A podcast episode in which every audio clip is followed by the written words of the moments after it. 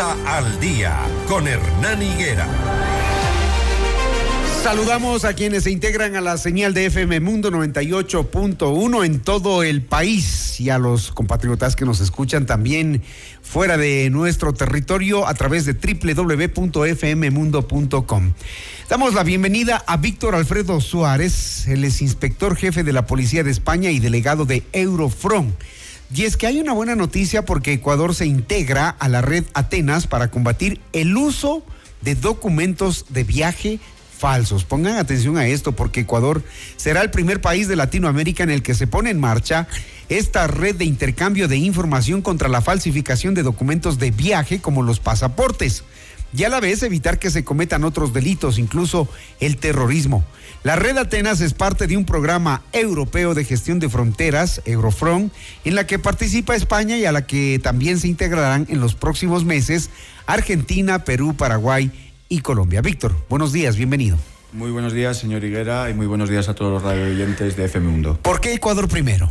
¿Por qué Ecuador primero? Porque desde el programa Eurofront atendemos a las demandas de los países socios y en este caso tenemos una demanda, creo que todos los radio oyentes y usted es consciente de la situación que atraviesa a día de hoy el Ecuador y recibimos una demanda, una solicitud de ayuda por parte del gobierno ecuatoriano, en este caso el Ministerio de Interior y Eurofront, eh, siempre prestos y dispuestos a ayudar a los países socios, en este caso al país hermano de Ecuador, pues respondimos a esa llamada y durante el 2024 la idea era implementar esa red y como de otra manera podía ser el primer país, como usted dice, en implementar la red, el punto focal nacional ha sido el Ecuador, concretamente en Quito. Inauguran hoy el punto Atenas. ¿Qué es el punto Atenas? Cuéntenos. El punto Atenas es una ventanilla para consultar, como decía antes, la falsedad documental. Es luchar contra los documentos falsos. Nosotros sabemos que alguien que porta un documento falso ha cometido, está cometiendo o va, a cometer un ilícito penal. No sabemos qué tipo de ilícito penal, pero nadie va por la calle ahora mismo a trabajar o va a hacer una gestión personal con un pasaporte, con una cédula de identidad falsa en su bolsillo. Si lo está haciendo es porque quiere eludir el control documental y en este caso el, el cruce fronterizo, que es el objetivo de Eurofront.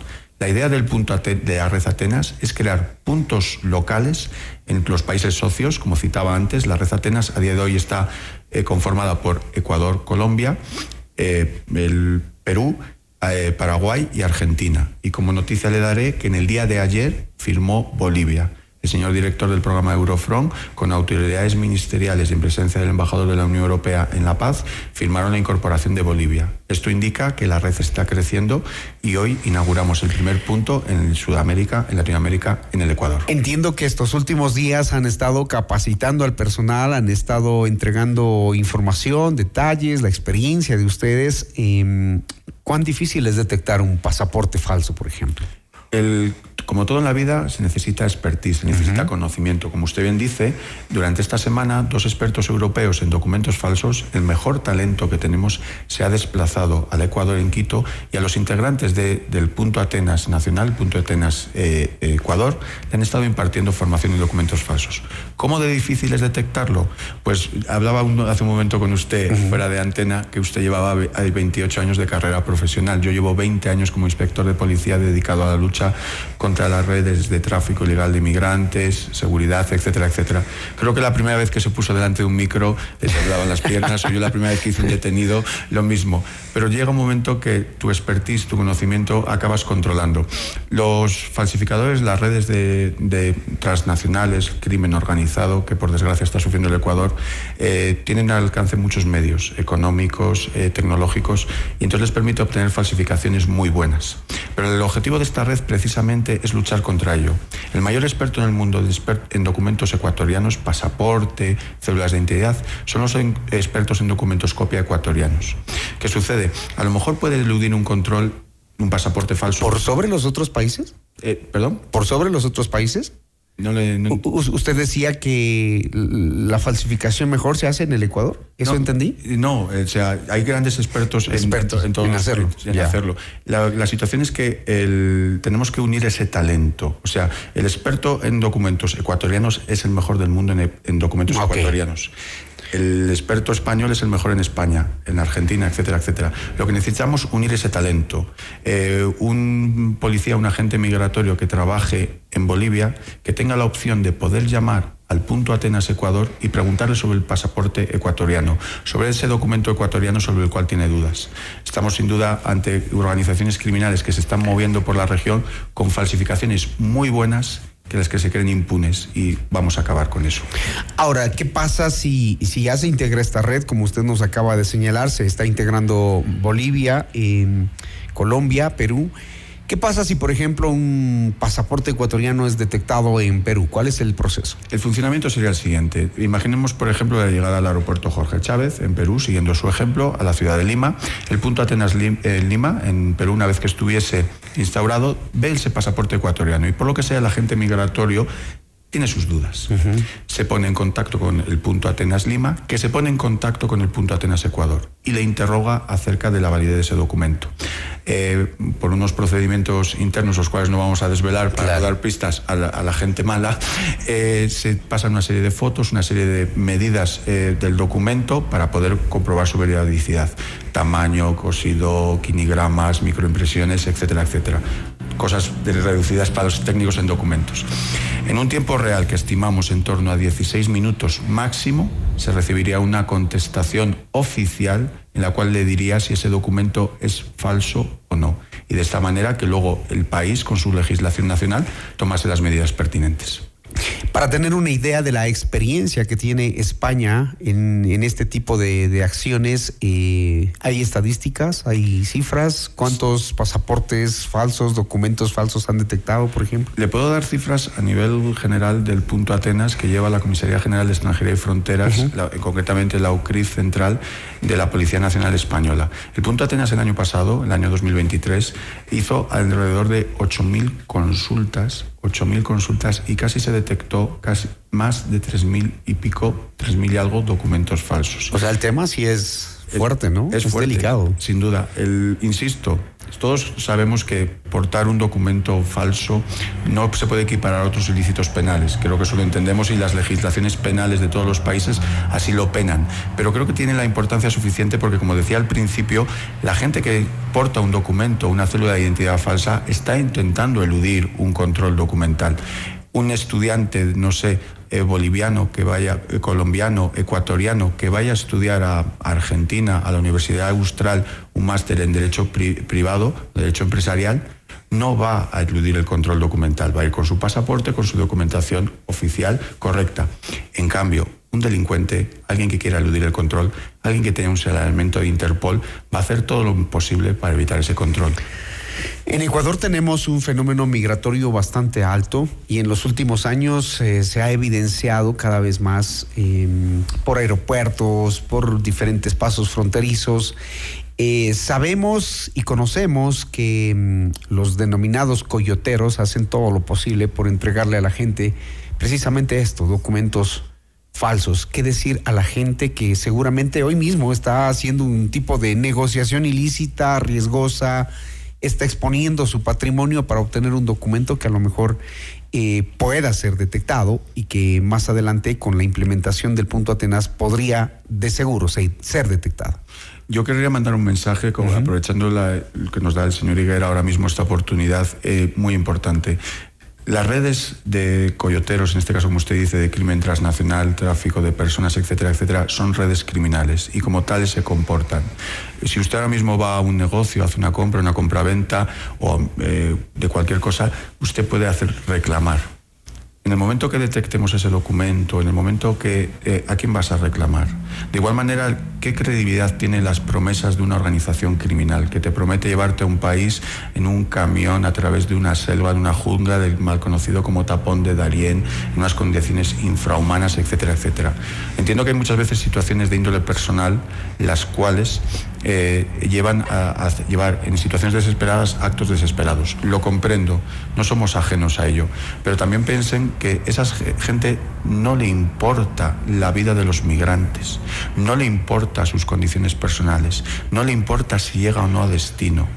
están documentadas, no digo nada que no, no hayan oído ustedes, que durante esos trayectos hay las mayores y flagrantes vulneraciones a los derechos humanos, desde agresiones sexuales, pasando por extorsiones, violaciones, asesinatos. Creo que estar mal con un objetivo de un futuro mejor, por un camino el cual no te garantizan ni, ni lo más mínimo que es la vida humana, creo que no es el camino. De igual manera, y que sin querer ser agoreros, me refiero en el sentido de que creo que mi presencia aquí, mi trabajo con el Ministerio de Interior del Ecuador, el Punto Atenas, indica que las autoridades ecuatorianas son conscientes de la problemática del país y que quieren atajarla y que quieren buscar caminos para conseguir una migración más segura. Hablamos con el inspector jefe de la Policía de España y delegado de Eurofront, Víctor Alfredo Suárez. ¿Cuál es el procedimiento después de que ustedes detectan el documento? ¿Cuál es el procedimiento? ¿Qué pasa con esa persona que está aportando el documento falso? Tenemos la situación, como les decía hace un momento, a día de hoy somos eh, seis países que integran la red, más la Unión Europea, por un lado, los seis países que les decíamos antes, insisto, Ecuador, Colombia, Bolivia ya, Perú y Paraguay, Argentina. La idea es seguir creciendo eh, y seguir expandiéndonos a toda la región. ¿Qué sucede? Eh, en Eurofront hemos identificado crear una red en la cual busquemos nunca va a haber una base de datos. Va a ser un intercambio de información 24/7, como les decía antes, que el punto Atenas Ecuador puede llamar al punto Atenas Lima, que puede llamar al punto Atenas Buenos Aires. Confirman la información. Confirman la información. Y entonces ahí es donde entran las legislaciones nacionales. Porque eh, coordinar la legislación de seis países, que la actuación sea la misma, sería prácticamente imposible. Entonces la idea sería nosotros dar la información al país, y en este caso, por ejemplo, cuando el Ecuador, el oficial de migración, detecta ese documento falso, conforme al ilícito penal que supone en el país la aportación de documento, iniciar, pasarlo a las autoridades policiales de migración, a la autoridad policial, para así poder, eh, tras detenerle, eh, seguir investigando y haciendo las pesquisas de por qué esa persona está eludiendo el control documental. ¿Y si es detectado en otro país? ¿Y si es ¿Procede deportación? Podría ser deportación, inadmisión, etcétera, etcétera. Siempre también tenemos en cuenta que, por suerte, Ecuador forma parte de la red Interpol, entonces podemos, o sea, todo lo que sean señalamientos, etcétera, etcétera, eh, de cara a que haya un señalamiento, un verde, un rojo por parte de la, de la red. ¿Qué cantidad de personal estará en el punto Atenas? ¿Qué personal tienen capacitado para todo esto? A día de hoy, y como le decía, siendo consciente, atendiendo a la demanda del, país, son 12 agentes de migración de Ecuador, del Ministerio de Interior, los cuales se integrarán inicialmente en el punto Atenas. Por, por suerte y por convencimiento personal, la unidad va a crecer porque va a obtener unos resultados increíbles. También, eh, para los oyentes, comunicarles que también será con una subsede, con una especie de satélite en la ciudad de Guayaquil.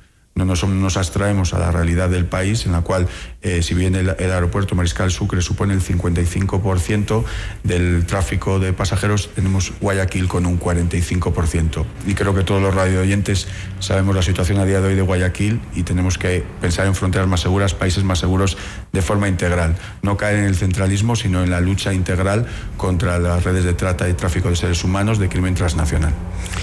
No puedo dejar de preguntarle a Víctor Alfredo Suárez, inspector jefe de la Policía de España, sobre cómo miran ustedes la seguridad en el país, en el Ecuador, eh, tomando en cuenta que ha habido cooperación de España, de la Unión Europea, que ha habido recientemente estos operativos conjuntos entre Ecuador y España.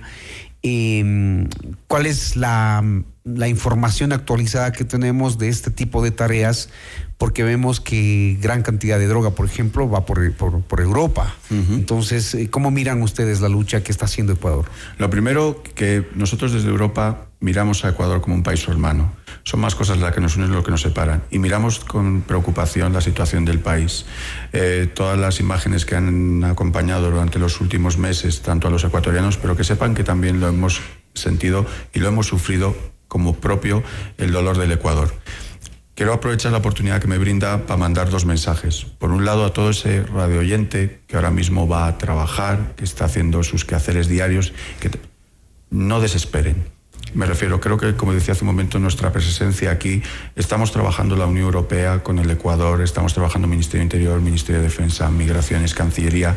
Hace siete meses le conocía a usted, creábamos la red de inteligencia migratoria, la RIME, con el apoyo de Eurofront y que ya a día de hoy es una realidad. ¿Cómo está funcionando? Está funcionando y está funcionando. ¿Dando resultados? Está dando resultados ya en tiempo real y estamos ya integrándola a nivel interministerial, a nivel presidencial Creo que es un hecho. ¿Algún dato que se haya obtenido y que nos pueda compartir, por ejemplo, para resaltar la importancia de esta red? Mismamente para indicarles la detección de un individuo, de un terrorista, no podemos dar datos porque está judicializado, pero creo que siendo así general puede servir, de una persona a la cual hubiese escapado del control, de no ser por esta red de inteligencia migratoria, una persona con antecedentes y con búsqueda por terrorismo, eh, con, con nombre y apellidos, pero como entenderá, como decía, está judicializado. Te decía que esa personas que ahora mismo están escuchándole, que van en su coche, camino de su trabajo, que están en su casa, pues que no desesperen. Estamos trabajando y estamos haciendo cosas. Y la presencia de esta red a día de hoy, le decía, hace siete meses nos conocimos, o sea, indica este que hay una continuidad, que no es venimos, nos vamos, nos olvidamos. No, Ecuador es un país hermano, es un país socio de Eurofront y vamos a seguir trabajando con las autoridades. Por eso le digo, ciudadanos de bien, no se preocupen, las autoridades de su país, las autoridades internacionales, en este caso con nuestra pequeña ayuda de Eurofront, no les vamos a dejar solos. Y luego el segundo mensaje, había pensado en dirigirlo, pero eh, es un poco estúpido por mi parte porque no van a estar levantados. Me refiero a todos esos choneros, lobos, gente del tren de Araguas, criminales que nos puedan estar escuchando, que no nos van a estar escuchando porque las horas que son los criminales no... no Hasta ahora duermen. Duermen, efectivamente. Pero les quiero decir que no les vamos a dejar descansar, que están en el lado equivocado de la historia y que mi presencia aquí la tienen que mover como tal. No les tenemos miedo y que vamos a luchar hasta que desaparezcan, con todas las herramientas. Y la red Atenas va a ser una herramienta más para ello. ¿Cómo miran que Fuerzas Armadas controlen por ahora el tema carcelario en Ecuador? A propósito de eso, eh, se ha generado mucha información, lo que usted decía, por ejemplo, el tren de Aragua que habitaba celdas VIP de las cárceles de la Tacunga y todos estos lujitos que se daban, ¿no? Hoy eh, el país respira, está tranquilo, eh, Fuerzas Armadas tienen el control de del, tema penitenciario, carcelario, pero hay cierto temor de que la situación vuelva a lo de antes. ¿Cómo miran ustedes la, la participación de equipos militares en, en, este tema social de seguridad?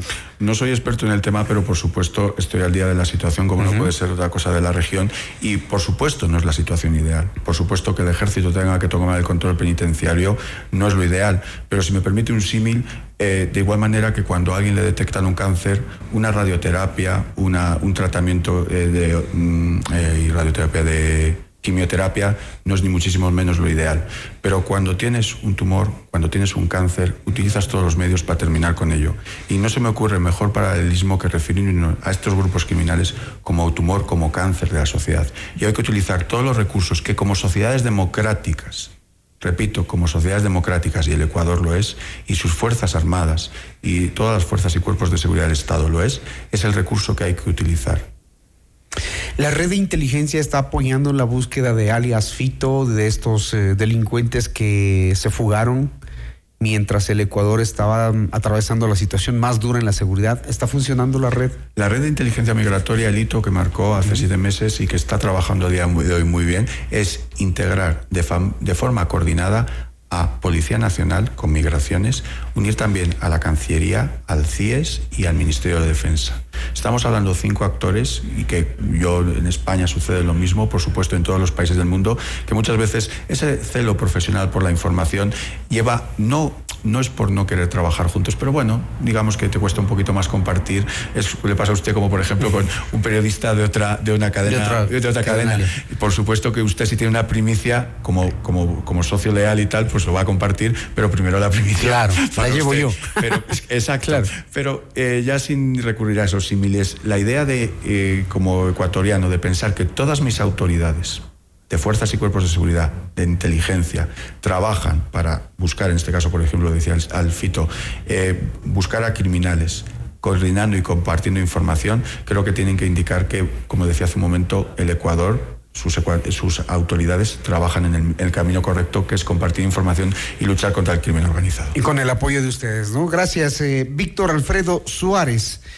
Inspector jefe de la Policía de España y delegado de Eurofront. Que les vaya bien en el punto Atenas. Seguro que nos va a ir bien. Muchísimas gracias de nuevo por abrirnos las puertas de su casa y desde el programa Eurofront abiertos a seguir colaborando con el Ecuador, la, eh, el Eurofront de la agencia española FIAP, de la OIM y con la comparecencia de los compañeros de ILA de la Agencia de Cooperación Italiana. Muchísimas gracias. Estaremos, por supuesto, atentos a los resultados que vayan eh, generando en beneficio de la seguridad de la mayoría de ciudadanos del Ecuador. Gracias a Víctor Alfredo Suárez. Muchas gracias. Muy gentil. Buenos días. 6 de la mañana, 40 minutos. Seguimos con más en Notimundo al Día.